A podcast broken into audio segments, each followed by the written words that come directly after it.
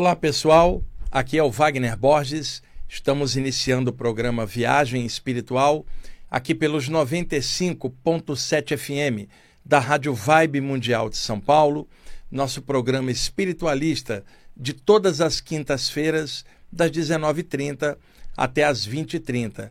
Exatamente agora, 19 horas e 30 minutos, 18, minutos, 18 segundos. Programa aqui ao vivo nesse feriadão de São Paulo. Na parte técnica, como sempre, o nosso amigo Tomás. Semana passada estava o Euri, aí está o Tomás de volta aqui. Tomás, eu pensei que você ia viajar, cara. Tá aqui de plantão também, teve que vir. Você está viajando espiritualmente, que o programa chama Viagem Espiritual. Tá bom, a resposta dele foi razoável. Gente, vamos lá. Ah, eu separei vários temas aqui, alguns ainda do programa anterior. São temas variados na questão das saídas do corpo, sensibilidade anímica, mediúnica, psíquica. E no segundo bloco, logo após o intervalo, eu vou abrir as linhas para vocês fazerem perguntas aqui ao vivo, aproveitando aí a possibilidade tá, que a gente tem. E aí vocês perguntem relativo aos temas do programa, né? Saídas do corpo, chakras, aura, o que eu possa responder tá bom? Então vamos lá. Eu peguei aqui alguns tópicos de coisas que os meus alunos me perguntam em aulas presenciais, né, ou conversando com médiums e sensitivos em gerais. Às vezes o pessoal me pergunta algumas coisas, eu falo: "Puxa, isso aqui que você perguntou é uma dúvida geral, vou responder lá no programa". Então juntei aqui algumas coisas de utilidade geral dentro da parte espiritual para a gente conversar. A primeira delas, que é uma pergunta que me fizeram recentemente, é se é possível haver uma saída do corpo parcial de alguma parte do corpo. E eu já comentei isso em outros programas, por exemplo, pessoa está deitada, a aura do pé dilata, um dos dois pés dilata, parecendo que ela está ficando com os pés grandes. A aura das mãos dilata, parece estar tá com duas mãos grandes ou as bocas dos chakras podem dilatar também, o chakra da testa dando a sensação de estufamento da testa ou do alto da cabeça, ou o chakra peitoral dá a sensação que seu peito abriu e que você está abraçando a humanidade na hora que está passando energia. É, na questão da soltura, que não é tanto a dilatação, pode acontecer principalmente nas mãos, com pessoas que trabalham passando energia, seja o reikiano, o curador prânico, o passista espírita ou passista da área de Umbanda, alguém do Jorei da, da Messiânica, ou mesmo um católico na carismática lá impondo a mão, porque o que está trabalhando é energia. A diferença está na maneira pela qual as pessoas trabalham suas energias. Se você pegar aqui no Ocidente, tradicionalmente, existe muita coisa de passar energia pelas mãos. É óbvio, nosso corpo é humanoide usamos as mãos para tudo, dirigir, nos expressarmos, comermos, e aí na hora de passar energia você estende as mãos naturalmente, não significando, é claro, que só se possa passar energia pelas mãos, pode-se passar energia diretamente pelos chakras, sem usar as mãos, diretamente pelo poder mental, inclusive à distância. E isto era mais feito pelos iogues antigos na Índia, isolados às vezes com uma concentração mental muito forte, trabalhavam seus chakras e irradiavam, por exemplo, para quem precisasse. Aqui no Ocidente, nos diversos métodos, passou-se a usar bastante as mãos. E na cura prânica também do Showa Koksui, oriunda lá das Filipinas, onde ele morava, mas que se espalhou por todo o mundo, também trabalhando a energia das mãos, sendo que muitas coisas que ele trouxe na cura prânica vinham da Índia ah, e da China, mas geralmente o ocidental utiliza mais as mãos, normalmente o oriental por concentração e chakras, tende a mentalizar, projetar é, mentalmente, embora possam existir sistemas orientais também que trabalham com as mãos. Pois bem, uma pessoa que trabalha projetando energia com as mãos, a aura das suas mãos dilata fácil e nós temos chakras secundários nas palmas das mãos e nas pontas dos dedos. Então, na hora que alguém estende as mãos, começa a vibrar energia, podem dar várias sensações nas mãos: formigamento, calor, por exemplo, dilatação da aura das mãos, sensação de pulsação e, e diversos sintomas parapsíquicos que a pessoa sente na hora. Então, pegando uma pessoa assim, curadora que usa as mãos, como a aura das mãos dilata fácil, quando ela está em repouso, por exemplo, sentada no sofá, cochilando um pouquinho, por exemplo, ou, ou, até vendo um filme, mas já meio que cochilando, a aura da, de uma das mãos solta um pouquinho, centímetros para fora, desencaixa temporariamente e logo depois ela encaixa abruptamente, como se fosse repuxada pela parte física de volta. Neste momento, a pessoa vai dar um tranco na mão, vai, como se a mão balançasse automaticamente e ela falou: o que, que houve? Ela já estava meio que cochilando. A sensação mais normal é o campo energético se soltar como um todo, um pouquinho à direita, um pouquinho à esquerda, um pouquinho para frente ou para trás, e aí logo que encaixa a pessoa toma um solavanco, parecendo que está caindo. Essa sensação é mais comum naquele trâmite da vigília para o sono, quando a pessoa vai caindo no cochilo e tem esse solavanco, que é o estado de hipnagogia, que é o cochilo antes de cair no sono. E o cochilo na volta do sono para a vigília se chama hipnopompia. A pessoa voltando do sono para a vigília também pode ter esse tranco, só que ele é inteiro no corpo, enquanto que esse que eu estou comentando é uma soltura energética da aura da mão ou da paramão ou mão extrafísica se soltando e logo depois encaixando, dá uma sensação de, de tremor na mão ou de balançamento.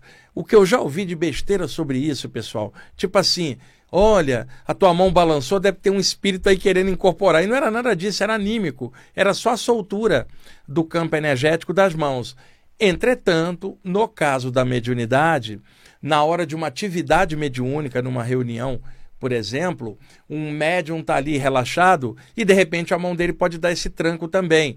Aí, por influência da energia do mentor espiritual soltando o campo energético, pode dar essa sensação pela presença do mentor do lado. Mas eu estou considerando a pessoa em casa, no momento dela anímico, ali quietinha, relaxando. E durante o sono, pode acontecer também. A pessoa está ali deitada e a aura da mão solta e encaixa. Alguém que está dormindo do lado pode confundir tudo. Por exemplo, imagina, o Tomás está tá deitado e aí a aura da mão dele solta e de repente encaixa ele balança a mão. A companheira do Tomás, a esposa dele, está sentada na cama lendo, enquanto ele está ali, ela falou: Tomás, está mexendo com a parte espiritual aqui, isso aqui não é lugar para isso, hein, Tomás? E foi apenas uma soltura energética. Já te aconteceu, Tomás? Cadê ele? Eu não estou vendo você, criatura. Já aconteceu isso com você? O quê? A soltura da mão ou sua esposa brigando com você? não aconteceu, bom, mas a esposa brigando é, é sempre, né? e outra coisa que pode acontecer, essa mais rara, e esta notadamente é mediúnica, porque acontece com médiums em geral. Gente, a pessoa está dormindo, vamos supor que ela esteja de barriga para cima. Um mentor espiritual que trabalha com ela em reuniões aqui ou durante as saídas do corpo, ele pode projetar um fluxo de energia sobre o corpo do médium adormecido e isso soltar as mãos extrafísicas do médium e as mãos dele com os braços suspendem para cima apenas a parte astral. As mãos continuam fisicamente no lugar, mas os dois braços levantaram, como se fosse num gesto de passe, controlado pelo mentor de outro plano que usando ela cá embaixo irradia energia como um passe pelas mãos extrafísicas, sendo que as mãos físicas não mexem, o próprio médium não nota e alguém deitar do lado também não vai notar. E, no entanto, essa soltura está acontecendo e o médium às vezes vai despertando e pensa que são as mãos físicas e eram as mãos astrais ou para-mãos vibrando energia. Em casos mais extremos, pode, inclusive, nesse fluxo de energia, as mãos físicas levantarem, com o médium adormecido e o mentor controlando por uma urgência. Isto não é comum, mas pode acontecer. Eu conto isso aqui para que alguns de vocês com os quais já aconteceu isso não estranhem. Isso já aconteceu comigo e com outros médios também. Para vocês que trabalham passando energia com as mãos, seja de forma anímica ou de forma mediúnica, de vez em quando vai dar essa soltura da aura das mãos e os solavancos, né, os encaixes abruptos. Se acostume com isso, é normal dentro da sensibilidade. Vamos passar para outro tema. Me perguntaram outro dia se é verdade que o álcool solta as energias da aura. porque a pessoa ouviu dizer que normalmente pessoas que consomem muito álcool de forma crônica por alcoolismo, que é diferente da pessoa tomar um copo de vinho de vez em quando, ou uma cerveja, conversando com os amigos. Estamos falando de alcoolismo crônico, uma dependência que degrada muito a pessoa, a consciência dela, e, e, a pessoa tenta parar e muitas vezes não consegue, precisa de ajuda. O Alcoólicos Anônimos é uma associação muito legal que ajuda muita gente. Eu tenho visto familiares desesperados levar uma pessoa para tomar um passe num grupo ou para aplicar reiki nele, isto não cura o alcoolismo. Isso é um efeito paliativo. Amanhã a pessoa vai beber novamente porque não mexeu na causa central que é dentro da pessoa. Dar um passe, um reiki, cura prânica ajuda, de forma geral, energeticamente, mas psicologicamente e emocionalmente não resolve, né? Porque é uma coisa de, de, de trabalho interno da pessoa. No Alcoólicos Anônimos, ela tem outras pessoas que já passaram por isso, entendem o processo, um apoia o outro, e ela tem uma força para poder vencer, força que às vezes ela não ganha da família, e ela ganha às vezes naquele grupo e isso pode ajudar. Então ficou um mito de que quando a pessoa bebe, o campo energético dela solta como se ela se tornasse meio médium naquele momento de forma aleatória. Por que aleatória? Não tem um mentor espiritual coordenando essa abertura. Ora, você mora num bairro, ele tem janelas para o lado sul e lado norte, por exemplo, a casa grande, um apartamento você abre a janela para o lado sul e tem uma vista legal de, de natureza. Você abre a, a janela para o lado norte, é, é, é, um bairro poluído com pista passando muito carro e uma poluição e uma indústria ali. Veja, se você tem coordenação, você vai abrir sua janela para a área da natureza para respirar. Você não vai abrir para a área da poluição, onde entra poeira, barulho de carro da avenida logo em frente. Isso quando você está deliberando. Vai entrar em casa e pode abrir qualquer uma das duas janelas que você perdeu o senso de direção. E pode abrir a janela para o lado poluído e não para o lado ah, onde o ar está puro. Eu estou usando essa, essa analogia. O alcoólatra, realmente o álcool, primeiro, coloca a pessoa num estado alterado de consciência tira a pessoa das ondas cerebrais beta da vigília, onde ela tem lucidez, atenção, e leva para ondas alfa, onde a imaginação funciona muito e o alcoólatra já não sabe o que é realidade, o que é ilusão. E aí o que acontece? Nesta situação, sem coordenação, sem deliberação, confuso pelo efeito do álcool, é mais fácil da pessoa ser manipulada por uma entidade obsessora que coordena o processo dela, porque ela própria não está coordenando, ela está deixando abertamente de forma aleatória, como se o álcool abrisse a aura dela, ou melhor, a janela no exemplo anterior, para qualquer lado, aleatória, sem a coordenação de um mentor e nem da pessoa.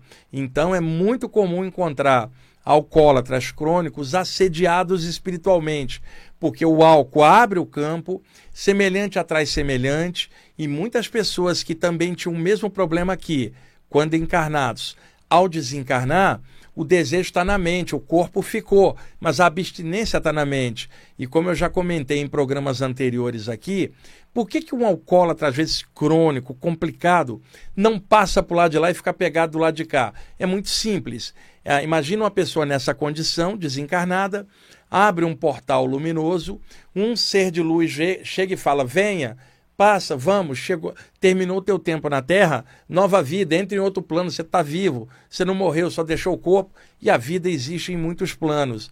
Venha.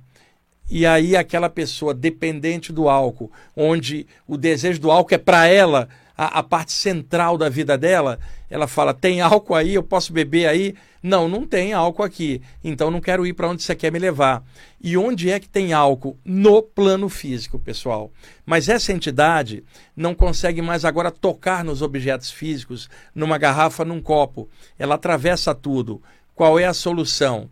Encostar na aura de alguém que também bebe muito porque como semelhante atrai semelhante, o desejo da pessoa encarnada é igualzinho o desejo da pessoa desencarnada, e isso cria o acoplamento áurico por sintonia de objetivos. No caso, no caso, o desejo de beber bastante. Então, uma pessoa que encarnada consome álcool. E qual é dos sete chakras principais? o chakra que metaboliza a energia do que se come e o que se bebe, o chakra umbilical, tá? Que coordena toda a área abdominal e todo o processo digestório. Então, o álcool que é consumido, ele é trabalhado pelo chakra umbilical, como qualquer alimento que você também comer ou qualquer líquido que beber, é convertido em energia e se espraia pela aura. Essa é a função do chakra umbilical: pegar o que você come e bebe, modular, aproveitar e espalhar essa energia para o sistema. Então, uma pessoa que bebe muito, o, o chakra umbilical processa essa energia e espraia por dentro da aura. Fazendo uma nova analogia, vamos dizer que a aura da pessoa está cheirando aquilo, que não é cheiro, está cheia daquilo. O outro alcoólatra do lado de lá vem e encosta. O que, que ele absorve? O álcool? Não, porque já não é mais álcool, foi transformado pelo chakra umbilical numa energia com um teor etílico espiritual, vamos chamar assim, um certo padrão energético. A entidade drena isso e se sente satisfeita na sua abstinência porque ele está absorvendo a energia do, do álcool que o outro consumiu agora como energia. É um vampirismo energético, onde o, o móvel daquilo é o álcool, mas o álcool já convertido em energia. Por isso que muita gente não entendia antigamente quando se dizia que no assédio espiritual em alcoólatras, como é que a entidade beberia álcool se ela não tem corpo? Ela não bebe álcool. Ela drena a energia já transformada do hábito pesado do alcoolismo na pessoa encarnada. E aí o que, que acontece? Como a entidade está drenando o efeito na pessoa, o alcoólatra encarnado vai ter que beber o dobro, ele está bebendo para dois, para que a energia convertida tem que saciar dois. Então, no plano físico, ele se sacia, no extrafísico, a entidade grudada, porque o álcool abre o campo energético, mas abrindo a janela espiritual para o mundo espiritual sem um mentor é, estar coordenando e nem a própria pessoa. E aí esse é um dos problemas do alcoolismo, a janela aberta para o mundo invisível. Por isso a pessoa que me perguntou, perguntou se o álcool abria a mediunidade. Não é que abre a mediunidade, ele deixa a pessoa no estado alterado de consciência, com um campo energético um pouco mais sensível e mais aberto, só que sem a presença de um mentor entra e sai qualquer um. E aí está mais um dos perigos do alcoolismo. E um detalhe: eu não estou condenando nada, eu sei que é muito difícil para quem passa é, é, tal situação, eu só estou explicando o mecanismo que acontece. Eu não posso dourar a pílula e mentir para vocês. Mesmo sabendo que o alcoólatra está precisando de ajuda, é, eu tenho que passar informação de que há sede espiritual em alcoolismo. Eu não estou falando, repito, de alguém que eventualmente consome um copo de vinho no almoço ou, ou toma uma cerveja com os amigos. Agora, tomou da segunda cerveja em diante, lascou. Não dá nem para dirigir, quanto mais controlar a própria consciência. Então, cada um que sabe aonde está indo com sua vida, o, o, o que, que ele traz equilíbrio ou não sabe? Causa gera efeito. E o alcoolismo é um problema sério e se vocês explorarem mais a fundo, drogas pesadas, então, muito pior o efeito, a abertura é maior e o assédio espiritual é maior ainda. Muitas pessoas não gostam que se fale desses temas, porque está falando de algo que, para a pessoa, alguém chega e fala assim: esse cara está dizendo que eu não posso beber, eu bebo quanto eu quero. Não, não estou falando nada da sua vida, nem dando palpite, eu estou explicando espiritualmente o lado B do alcoolismo, e isso é um esclarecimento espiritual, tá? E cada um pega esse esclarecimento da maneira que achar melhor, filtrando e usando bom senso. Eu estou num programa chamado Viagem Espiritual, voltado para estudantes da área espiritual, para esclarecer esses temas. É somente isso, e eu entendo o problema que muitas pessoas estão passando, entendo que muita gente preenche o vazio interior com álcool ou com droga. Talvez, se ela preenchesse o vazio interior, o desejo de entrar na droga ou no álcool sumisse. Mas viajar para dentro de si mesmo dá trabalho. É mais fácil tomar um copo de, de álcool ou inserir droga para esquecer de si mesmo, se anestesiar consciencialmente. Tem que ser falado tudo isso. A família de alguém dependente sofre muito. Eu entendo tudo isso, eu estou esclarecendo o outro lado. E no caso, para tentar ajudar um alcoólatra, o Alcoólicos Anônimos é onde eu oriento, porque ali tem um grupo de mentores invisíveis que também trabalha com os obsessores em volta. Enquanto a pessoa está se fortalecendo no plano físico, eles fortalecem as entidades, a consciência delas para despertar para o outro plano. Então, ali é o melhor. Não adianta tentar tratar com passe, com reiki cura prânica, de forma coadjuvante, pode reforçar a pessoa, mas não vai melhorar a causa. A causa é trabalhar terapia para um, sabe? Prece para o outro, manta para o outro, o alcoólico usa não para mas tem que correr atrás e a própria pessoa tem que fazer isso. Eu tinha um tio alcoólatra que criava vários problemas para a família inteira. Irmão do meu pai, criou muito problema para o meu pai, para minha avó, que era mãe dele, para minha mãe, que era cunhada dele, criou problema pra caramba. Eu tive um alcoólatra crônico e uma época ele veio morar com a gente. A gente criança, de vez em quando meu pai tinha que ir na, na delegacia soltar meu tio porque ele aprontava brigando na rua porque estava bêbado. Então eu sei o problema qual é. Só que agora eu estou dando um enfoque ah, extrafísico espiritual. Isto é necessário, pessoal, como forma de informação, tá? Vamos é, mudar o tema. E está aqui comigo hoje, tá? Tem a Leila, como é seu nome mesmo? Daniela. A Daniela, amiga dali, está a Viviane aqui também, e estão aqui assistindo o programa. A gente estava conversando ali na, na, na, sala de entrada aqui da rádio. A Leila me perguntou assim: o Wagner, todo processo de alcoolismo gera obsessão? Eu falei: não, porque depende muito das condições da pessoa. Você pega uma pessoa que é uma ótima pessoa, mas ela tem um problema de alcoolismo. Ela fica insuportável quando bebe. Quando não bebe, ela é uma ótima pessoa. Ela tem um caráter bom, mas ela tem um vício sério que prejudica o seu corpo, suas emoções e seus pensamentos. Essa pessoa, pelo caráter bom dela, ela não vai atrair alguma coisa, mas na hora que ela está bêbada, ela abriu a janela. Agora, soma duas coisas: um processo de alcoolismo e uma pessoa complicada consigo mesma, aí a obsessão ela rola independente do álcool da pessoa, ela vai atraída pela pessoa, o buraco emocional que tem dentro. Por isso a parte espiritual ajuda muito a preencher de consciência que evita esse tipo de coisa. Alguém dentro de uma, um nível de consciência espiritual, não estou falando doutrina, lugar, estou falando consciência. Ela não vai se permitir essa decadência porque ela tem luz dentro, não há o vazio para preencher. E esta luz que ela tem lhe ajuda a combater os seus gaps internos, seu lado estranho. Ela está consciente disso, ela sabe que espiritualmente precisa melhorar a si própria. Então, ela vai trabalhar em cima agora. Não há nada é, de desenvolvimento que seja feito da noite para o dia e não há nenhuma técnica de crescimento baseada na preguiça. A pessoa vai ter que correr atrás, sabe? Tem gente que fala, eu não gosto de ler. Como que você não gosta de ler? Como é que você vai se informar? Seja lá o que for. E quando eu pego alguém que fala, eu não gosto de ler essa parte espiritual, tá, mas você gosta de ler jornal e revista de fofoca. É a parte espiritual que você não gosta. Então, existe resistência também, muitas vezes, da pessoa, que é uma inércia dela, ela não vai conseguir vencer o processo dela. Porque você precisa de consciência, discernimento, conhecimento, alegria, é, autoestima e amor por você próprio. Tá? Motiva você próprio. E outro, amor pelas pessoas que estão em volta de você, que te motiva também a parar, porque eles sofrem por sua causa. Então é muito importante esclarecimento direto, é, consciência. E ninguém vai virar anjo, santo, não é nada disso. É você mesmo equilibrado. É o que dá para fazer enquanto a gente está encarnado por aqui. Vamos lá. Outra pergunta que me fizeram recentemente é a seguinte: É possível plasmagens de formas de vidas passadas com as indumentárias ou roupas da época? Por exemplo, a, Leila está aqui, minha amiga está aqui. A Leila hoje é descendente de chineses, mora aqui no Brasil. E ela sai do corpo. Durante a saída do corpo, houve uma retrocognição, um fenômeno de regressão de memória, por algum motivo. E ela se viu numa outra vida que ela era italiana, por exemplo. Naquele momento que ela lembrou dessa vida, ela está esquecendo, às vezes, quem é a Leila e está relembrando como se a outra identidade se sobrepusesse sobre a atual. Neste momento, como o corpo sutil é dotado de alta plasticidade e plasma tudo que a pessoa está pensando, o corpo astral da Leila vai tomar o formato italiano que ela tinha antes. É temporário, incluindo as roupas que ela usava.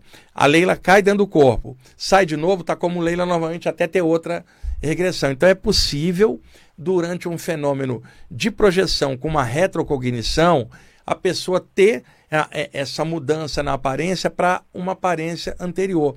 Eu muitas vezes, eu passei uma experiência, passo de vez em quando ainda, saio do corpo e de repente plasma automaticamente uma roupa branca, de hindu com turbante, tudo, de vida passada, Leila. Assim, do nada, simplesmente plasma, eu não ligo, porque o importante é a consciência atual, né? Eu sou um espírito que já vivi outras vidas e estou nessa como um elemento masculino no momento, Wagner, que é temporário, a consciência é, não é sequer humana, está humana, homem ou mulher, é, no momento. Então pode haver essa plasmagem durante uma regressão de memória. Deixa eu dar outro exemplo. A Leila foi fazer uma regressão de memória aqui, com um terapeuta orientando, seja por hipnose ou indução. Durante a regressão, se a Leila acessar uma personalidade anterior, ela não está fora do corpo, ela está dentro. Internamente, o corpo astral já está com aquele formato. Se ela adormecesse no meio da regressão e saísse, ela estaria com esse formato temporário lá fora. É incrível isso. E aí me fizeram essa pergunta que eu acho importante clarear pela plasticidade do corpo astral. Tomás, já chegou aí no intervalo? Meninas, vocês que estão aqui, está vendo como ele adianta o relógio? Parece que já passou o horário do programa. Não está vendo? Olha lá, ele adianta. Nem no feriado ele alivia. Bom, Tomás, eu vou deixar os telefones. Pessoal, se vocês quiserem ligar para fazer perguntas, o telefone aqui é 11 São Paulo, são dois. 3171 0221. Vou repetir. 3171 0221 e 3262 4490. 3262 4490. Pode ligar agora, já durante a vinheta de intervalo. Assim que a gente voltar do intervalo, eu respondo. Por favor, perguntas dentro da temática aqui do programa para a gente aprofundar direitinho, tá bom? Daqui a pouquinho a gente volta. Ok, amigos, estamos voltando com a segunda parte do programa Viagem Espiritual, aqui pelos 95.7 FM da Rádio Vibe Mundial de São Paulo. Eu sou Wagner Borges. Vamos agora para o segundo bloco, onde eu deixei os telefones abertos para vocês ligarem e querendo perguntar, eu tento responder aqui se eu souber a resposta. Então, mas temos alguém na linha? Vamos lá. Olá, quem está falando? Muito boa noite, Raquel. Raquel, você está em que lugar? Eu moro em Mogi das Cruzes. Opa, tá frio aí? Tá, fresquinho. Tá, né? Vamos lá, qual é a sua pergunta? É, professora, é o seguinte, eu tive um, uma, um desdobramento e na hora que eu me aproximei do, da consciência, ela estava como um vulto. Eu não conseguia enxergar a pessoa nitidamente, parecia uma sombra. Sim. Por que, que aconteceu isso? É, são várias possibilidades. A primeira é que muitas vezes o chakra da testa da gente, ele não está funcionando totalmente. Tem uma presença extrafísica na tua frente, mas você não consegue definição. Parece um vulto, quer dizer, você não está captando exatamente ela como ela é. É um, uhum. uma coisa que acontece normalmente quando a gente está mais próximo do corpo. A uhum. segunda coisa é que às vezes alguns espíritos desencarnados densos não conseguem plasmar direito a própria estrutura e parece um vulto escuro em pé na frente. É uma das duas possibilidades, viu? Uhum. Tá? É, na, na primeira, o que, que você faz para melhorar? Pulsa a luz pela tua testa. Imagina que a tua testa é um sol pulsante, na mesma hora clareia, você vê tudo com nitidez, porque uhum. você não está vendo ali fora, como a gente enxerga aqui embaixo na matéria, precisamos da reflexão da luz nos objetos para que os nossos olhos captem os impulsos refletidos e o cérebro decodifique as imagens. Os olhos precisam estar abertos para captar. Estando fora do corpo, teus olhos físicos estão fechados. Você não está vendo pelos olhos, e sim pela mente, diretamente pelo chakra da testa.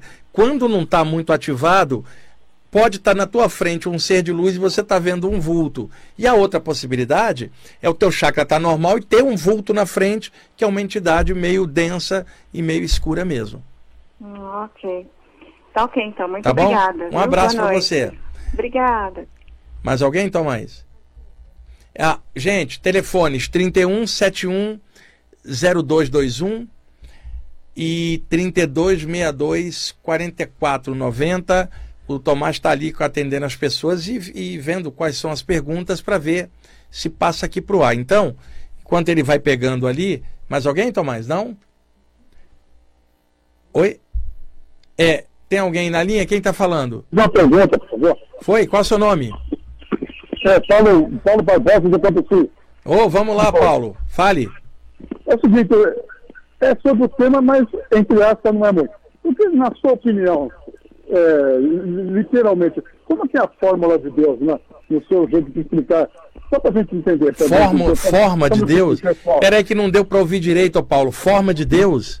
É, na sua, no seu conceito, para a gente entender, eu estou com o pessoal aqui de casa. Ó, oh, olha só. A fórmula, a fórmula, não sei se é luz, é Explica sobre a fórmula. Olha, a gente pode começar falando isso usando a própria, nós mesmo como exemplo. O, o corpo humano é uma... telefone ouvir no rádio, tá bom? Pode ser? Tá bom, pode ser.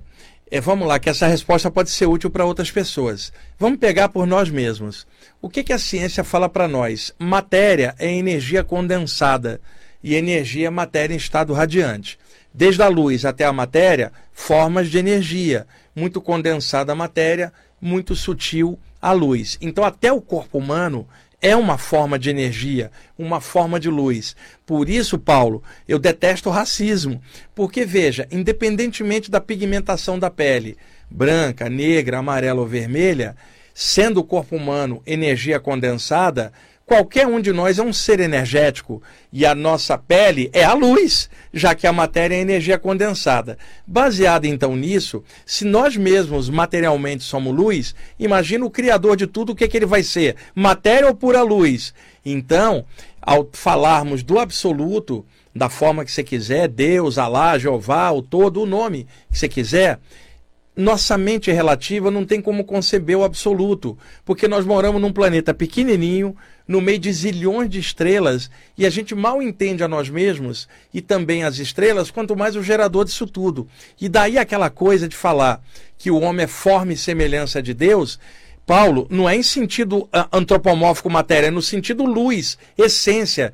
E nós, como espíritos habitando o corpo, o corpo é uma energia densa e nós somos uma energia mais sutil. O gerador de tudo, mais sutil ainda. E como se falava no hermetismo antigo, o todo está em tudo. Se está em cima, está embaixo. Se está à esquerda, está à direita. Se está dentro, está fora. Agora, não dá para você tentar emanar com o teu pensamento relativo a forma de Deus que é absolutamente absoluta. Então, de Deus, só Deus entende. O homem, cada um de nós, tenta entender o absoluto com a nossa mente relativa. Então, nós criamos estereótipos. Por exemplo, ai, Deus está lá em cima, um cara branco barbudo. Poxa, veja, se você for na África, Paulo, e perguntar a um africano como é que é Deus, ele não vai te dizer que Deus é branco. Você vai na China e pergunta, o chinês não vai entender Deus como branco. Então, cada povo, cada cultura foi tentando entender o absoluto, mas com seus próprios parâmetros. E aí, eu, eu vou até inverter. Veja, o homem é forma e semelhança de Deus, mas Deus não é um animal vertebrado ou antropomórfico, porque o próprio corpo humano é energia. Então é claro que os povos antigos, notadamente no Oriente, quando iam falar de Deus, não criavam forma alguma. Veja o que eu vou te falar agora, ó. O alto, a luz, o absoluto, o Supremo, o todo. Você sabe do que eu estou te falando, mas eu não te prendi em forma alguma. Porque qualquer forma é apenas mais uma forma. E o nível de lucidez da gente, humano, vai tender a imaginar Deus humano. Você já imaginou aquele Deus bíblico do Velho Testamento cheio de ira? Imagina, Deus irado lá em cima, não é Deus, é um cara irritado. E eu não tenho como admitir um Deus lá em cima irritado igual um ser humano que pune, né, que fica de olho. Não, eu entendo isso como algo muito vasto que eu não tenho como entender. Então, em lugar de tentar entender lá, a gente tenta entender aqui dentro a nós mesmos. A consciência vai expandindo e aí a gente vai poder ter parâmetro para perceber algo muito maior do que a definição e forma que cada um de nós dá. Sabe o que é importante, Paulo? Sentir isso no coração. Não é importante qualquer forma, porque o todo está em tudo, cara. Sentindo isso, respeitando a realidade da luz maior em tudo, que não é um cara lá em cima, nem é a religião X ou Y, é a essência da vida, sentindo isso no seu coração, né, mais do que na mente, talvez você consiga compreender que não há nenhuma descrição possível que a gente possa fazer sobre a forma do eterno que é todas as formas e também é o sem forma. Tá bom? Tomás, você acha que respondi satisfatoriamente? Tá bom. Então, Paulo, espero que você possa ter entendido que isso é uma questão é, complicada de, de, de, explicar com palavras aqui relativas, tá bom? Quem está falando agora? Marcelo. Tá, Tá em que bairro, Marcelo? Eu tô aqui em Mimirim, Zona Norte. Ok, vai, qual a sua é a primeira vez que eu falo na rádio, viu, professor? Pô, que legal. Pô, parabéns então que você conseguiu. É, então, eu eu passei a acompanhar a rádio esse ano. Como eu falei pro Tomás, eu sou deficiente visual e eu passei a estudar esse é, fa- fato anêmico de projeção astral também há pouco tempo, procurando ler os livros que você indica, alguns que tem a- de audiolivro, outros não tem. Para mim é um pouquinho mais sim, difícil. sim. Porém, estou entrando agora nessa, nessa vibe. Ah, que legal isso, viu? Poxa, que legal que você está buscando a temática espiritual aí e não está deixando a deficiência visual te paralisar, né? Tá- Você está correndo atrás, parabéns, viu? Que legal. É, entendeu? E procurando a expansão consciencial. Né? Poxa, que, que bom isso aí, viu? Parabéns. Então, e a minha pergunta vai justamente né, né, né, né, nesse setor. O que acontece? Como eu sou deficiente visual, eu tenho sentido algumas é, saídas de corpo, entendeu? Só que eu tive uma, eu, eu cheguei a ter visão. Mas a maioria que eu tô tendo, eu fico no meu quarto mesmo, eu localizo que eu tô no meu quarto, só que eu não tô enxergando também na saída, da- entendeu? Ah, isso aí tem uma explicação. É, o É. seguinte: quando a pessoa sai do corpo, principalmente se ela está dentro da aura do quarto e o corpo espiritual dela está plasmando a forma humanoide, bem condensada, ela carrega mentalmente os condicionamentos mentais. Como você é deficiente visual aqui materialmente, você arrasta a ideia da deficiência visual para fora. É automático, cara. E aí você tem um bloqueio para expressão de ver. Porque você poderia ver normalmente fora, porque não é dependente da visão. Você está vendo direto com a mente. Só que o condicionamento de que você não pode ver, ele é muito forte devido à sua condição e você acaba carregando para fora. A dica é, se sentindo fora do corpo, pulsa a luz na tua testa, como se você criasse a imagem de um sol brilhante. Se não conseguir visualizar o sol, imagina o calor do sol na tua testa de dentro para fora, provavelmente vai ampliar e você vai conseguir perceber as coisas. Olha, muito boa essa explicação. E que Muito legal que boa. você está pesquisando isso daí. Pena que eu não tenho nenhum livro meu em audiolivro para poder te mandar, rapaz, para te ajudar aí ah, nos seus estudos, né? Então, ele- é, é, eu eu estou procurando a próxima palestra do senhor, senhor Wagner. Eu vou procurar aí, eu vou me apresentar pessoalmente, que eu quero ter mais aprofundamento do assunto. Ah, que legal. Eu, vou tenho estar. gostado muito. A próxima palestra aqui em São Paulo é dia 16 de, de junho, sexta-feira, 20 horas, é gratuita, entrada franca toda sexta. Vai ser sobre os ensinamentos dos iniciados espirituais. Em, É, uma- qual, em qual bairro? é no Ipiranga. Ah, tá bom. Tá? No meu site, é, é o IPPB, tem toda a informação lá e você pode. é, eu acho que você consegue acessar a internet de alguma forma aí pelo Google, né? Isso. E aí é só clicar pelo o meu Google, nome lá YouTube. que vai abrir lá. E o meu canal do YouTube, eu não sei se você já entrou lá, tem muito material, pelo menos dá pra você Tem, escutar. tem.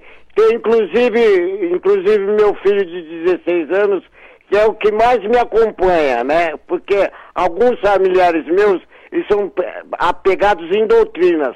Eu não sou apegado em doutrina, né? Eu respeito todas, mas eu não sou apegado em doutrina. Eu costumo dizer, minha religião é o amor e o respeito. Ô, que legal isso aí, cara. Olha, E se meu, e meu filho caçula de 16 anos está me acompanhando, né? Ah, que bom que ele, tá te, vibe. que, que ele tá te ajudando nisso aí. Que legal. Vai, É, lá na, tá me pa- ajudando e tá expandindo a consciência dele também, né? vai, vai lá na palestra e fala comigo, tá? Tá bom, então, vou procurar. Meu nome é Marcelo Inocêncio Tobias. Tá bom, Marcelo? Um abraço pra você, tá? Tá bom, um abraço, bom final de semana. Ó, Tomás tá um te abraço mandando. pro Tomás, fala pra ele parar de mexer no relógio. ele tá te mandando um abraço também. um abraço. Mais alguém, Tomás?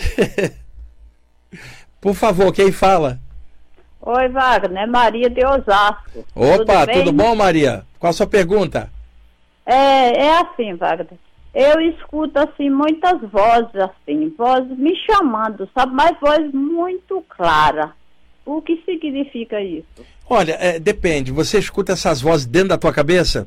Isso. Tá, é, é isso é contínuo ou só de vez em quando? É, quando, geralmente quando eu tô sozinha, assim, no silêncio. Tá, então, é igualzinho uma pessoa que às vezes medita, por exemplo, tá quietinha e começa a captar um burburinho mental dentro da mente. Isso tem várias explicações, tá? Você lembra aqueles rádios antigos que a gente ia mudando de estação, às vezes misturava uma estação com a outra, né? Uhum. Então, às vezes, a aura da cabeça da gente dilata um pouquinho e a gente começa a captar um burburinho psíquico, vozes é, é, que vêm de outro plano que não são propagadas por ondas sonoras, é claro, elas são psíquicas e você escuta dentro da cabeça. Isso é um tipo de sensibilidade mediúnica. Seria bom para você se você estivesse tentando desenvolver isso, ou, ou num lugar que você pudesse ir, seja lá onde for, que mexa com a parte espiritual, que você possa desenvolver, porque talvez a tua sensibilidade, ela só abre quando você está sozinha, igualzinho para o outro na meditação. Se você tivesse um desenvolvimento, você ficaria ali receptivo e clarearia para você o que está rolando. Tá? É uma sensibilidade que você está tendo natural. Eu te perguntei se é dentro da cabeça, porque, é claro, não é o seu caso, tá? Mas, por exemplo, uma pessoa esquizofrênica, ela pode imaginar vozes dentro da cabeça e aquilo é ilusório. Não é o seu caso. O seu caso é uma percepção psíquica mesmo, tá? Sim, mas é desde que eu era, era nova, sabe? Hoje eu tenho 65 anos Então, e eu isso é- continuo ouvindo. É uma sensibilidade que você vem carregando a vida inteira.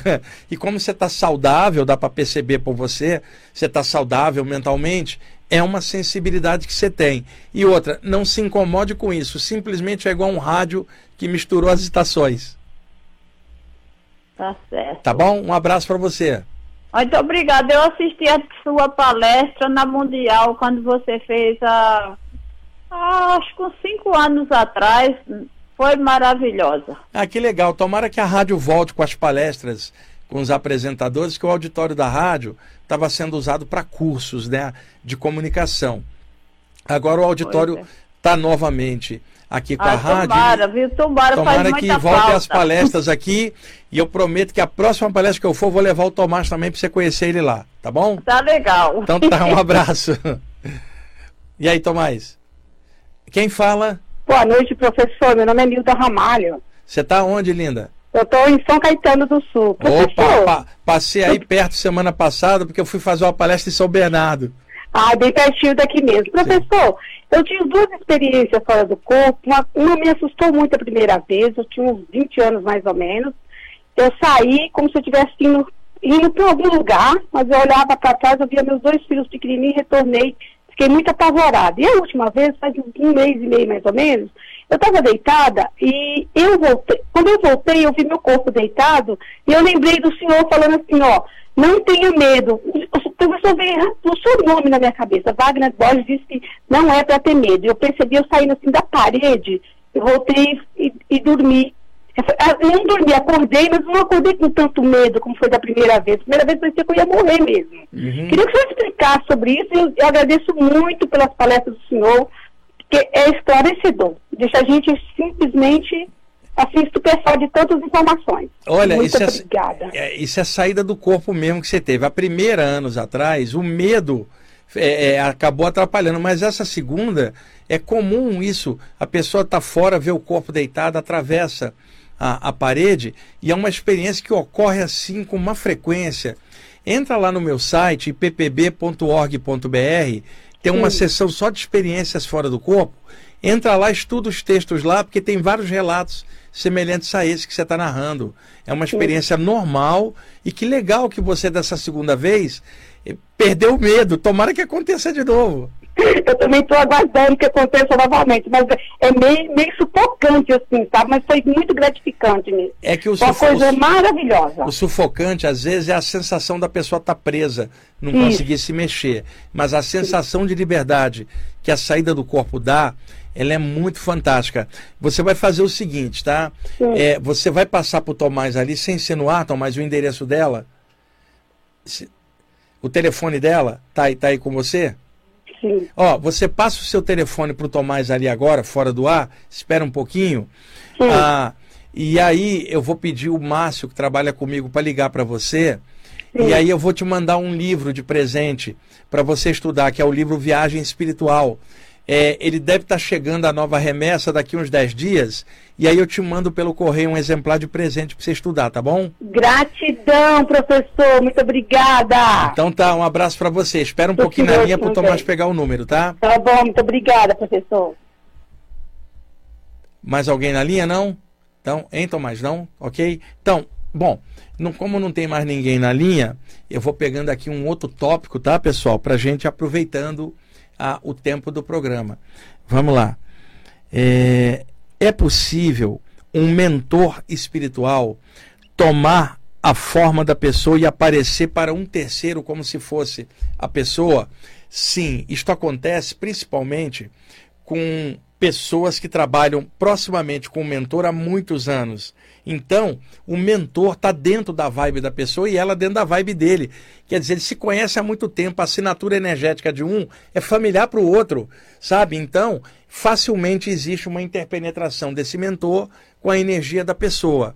Isso não somente na mediunidade, mas nas saídas do corpo, por acoplamento áurico ah, extrafísico. Então, muitas vezes, um mentor pode tomar a forma da pessoa e aparecer por uma terceira, por algum motivo, tá?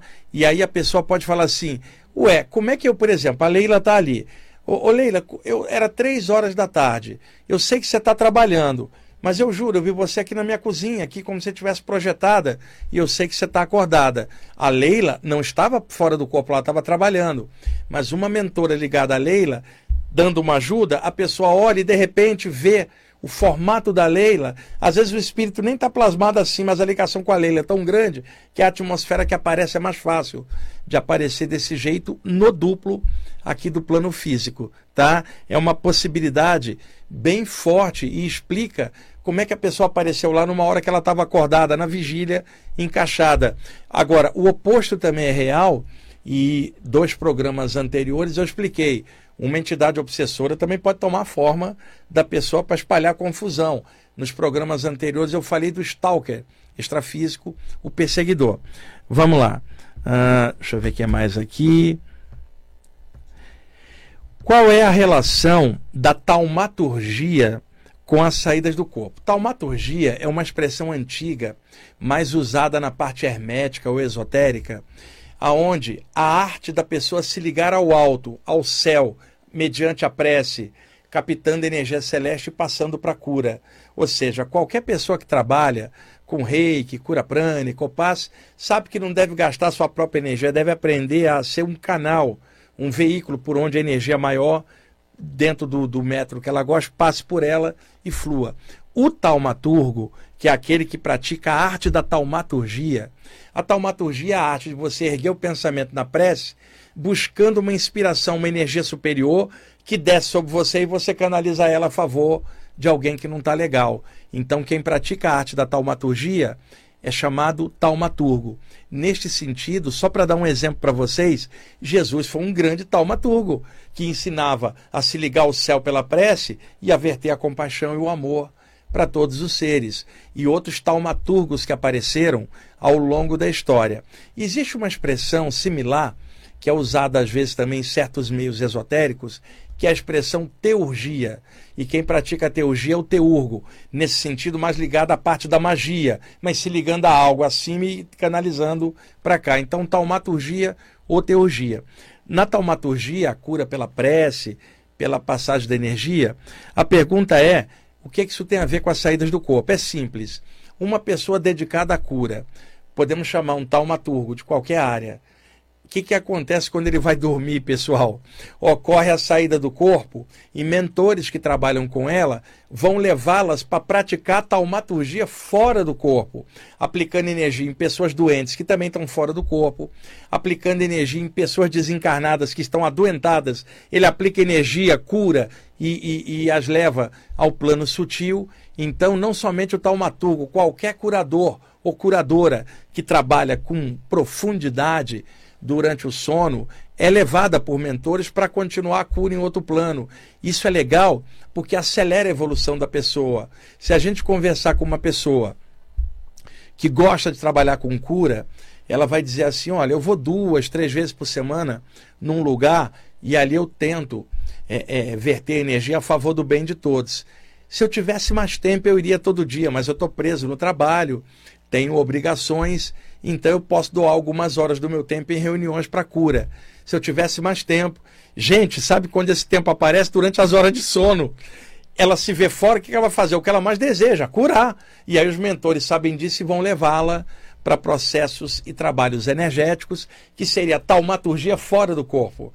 Ah, ah, um grande taumaturgo, que eu sou um admirador dele, que era o mestre Philippe de Lyon, na França, na virada do século XIX para o século XX, e quem estudou com ele um tempo foi o grande Papi, que aqui no Brasil todo mundo chama Papos, grande ocultista francês que lançou grandes clássicos que eu tenho todos, sou fã também.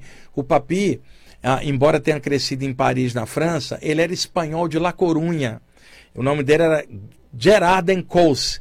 E aí, com um mês de nascido, os pais dele mudaram para Paris e ele cresceu como francês, se formou como médico e como ocultista ele juntou a parte do ocultismo com a parte da cura. Aos 21 anos, numa iniciação, 21 ou 23, eu não me lembro, ele adotou para si um pseudônimo, Papi, que é uma entidade de cura, sendo ele médico. E ele, durante décadas, ajudou muita gente até que em 1914, aos 51 anos, ele desencarnou. Acontece que o Papi, inicialmente, estudava muito material do Eliphas Levi, que era um ocultista também, a, a, a, proeminente na França do século XIX, e o Papi ajudou a fundar a Ordem Martinista, junto com Stanislas de Guaita e outros ocultistas. O que acontece? Ele, enfronhado na parte da magia do ocultismo, conheceu o mestre Philippe de Lyon, já no final do século XIX, virando para o século XX. O Filipe de Lyon era cristão e era um curador, um taumaturgo. E aí o Papi passou a receber as orientações do Filipe de Lyon e foi a época que o Papi se voltou um pouco mais para o lado de um cristianismo místico, que ele nunca foi cristão, ele era ocultista, mas um cristianismo no sentido Jesus, não a doutrina cristã dos homens, mas no sentido de Jesus ser o, tal, grande taumaturgo e o Filipe de Lyon um taumaturgo aqui encarnado, falava isso para o Papi, o Papi trabalhava com cura e os, os anos dele aí já, nos primeiros anos do século XX, ah, o Papi recebeu orientações do Philippe de Lyon. Eu sou fã do Papi e fã do Philippe de Lyon, que se inspirava em Jesus para curar. Então é legal contar um pouquinho da parte histórica também, para dar subsídio, tá bom? Tomás, estamos em cima? Você adiantou o relógio de novo, no feriado você não perdoa. Tá bom, tá bom. Você quer ir para casa mais rápido, é isso? Tá bom. Gente, muito obrigado por vocês estarem ouvindo e assistindo o programa. Sabe, é, é uma honra estar aqui, uma alegria poder compartilhar de forma humana, natural. Sabe, vocês me conhecem, eu não sou mestre, não sou, sou nada, sou um cara que quer compartilhar a parte espiritual e eu me sinto muito bem sendo assim. E espero que o programa seja sempre útil para vocês. Um abraço.